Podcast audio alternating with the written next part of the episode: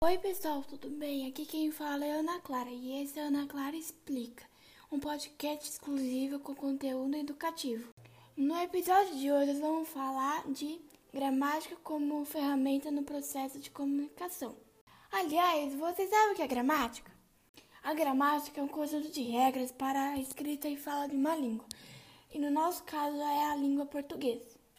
Bom, para início de conversa, na gramática são necessárias diversas ferramentas para criar as, as regrinhas da língua. Hoje vamos falar sobre algumas delas. Letras e sons. As letras e os sons são necessários para que possamos nos comunicar, seja pela fala ou pela escrita. Nosso alfabeto é composto por 26 letras. Você sabia? Claro, né? Essa é moleza.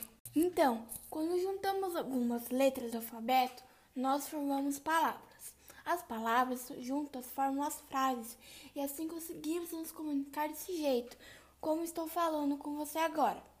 Na nossa língua, algumas letras podem ter sons diferentes, como é o caso do X, que tem um som diferente nas palavras exame, xadrez, botox e táxi.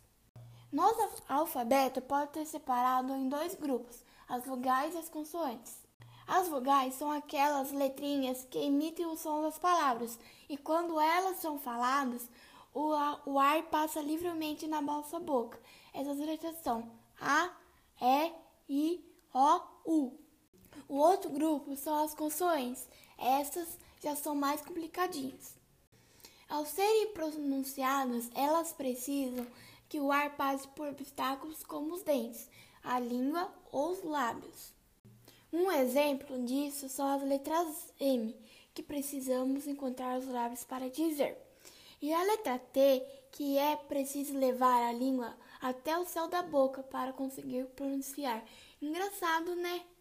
Agora uma curiosidade: as letras K, W e Y foram incorporadas no alfabeto da língua portuguesa somente em 1990, a partir do acordo ortográfico. O Y representa o som de I, o K representa o som do Q e o W pode representar o som do V ou de U. Consegue pensar em algum exemplo? Hum, Yasmin, Kiwi, Wagner e William.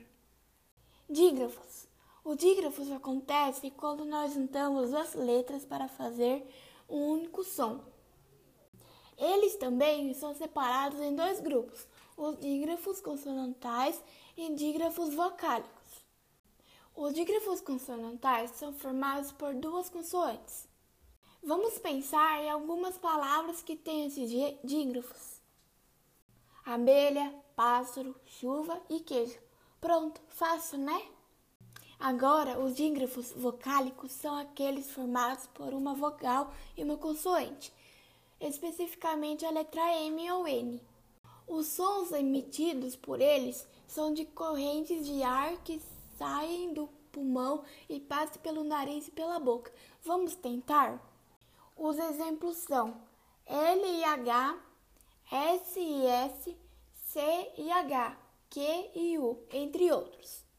Repete comigo: andorinha, ambiente, emprego, zumbi, nenhum e tinta. Pessoal, hoje nós aprendemos sobre as letras e os sons, vocais e consoantes, e sobre os dígrafos. Precisamos de todos eles para podermos comunicar. Espero que muito que vocês tenham gostado. Um beijo e até o próximo episódio.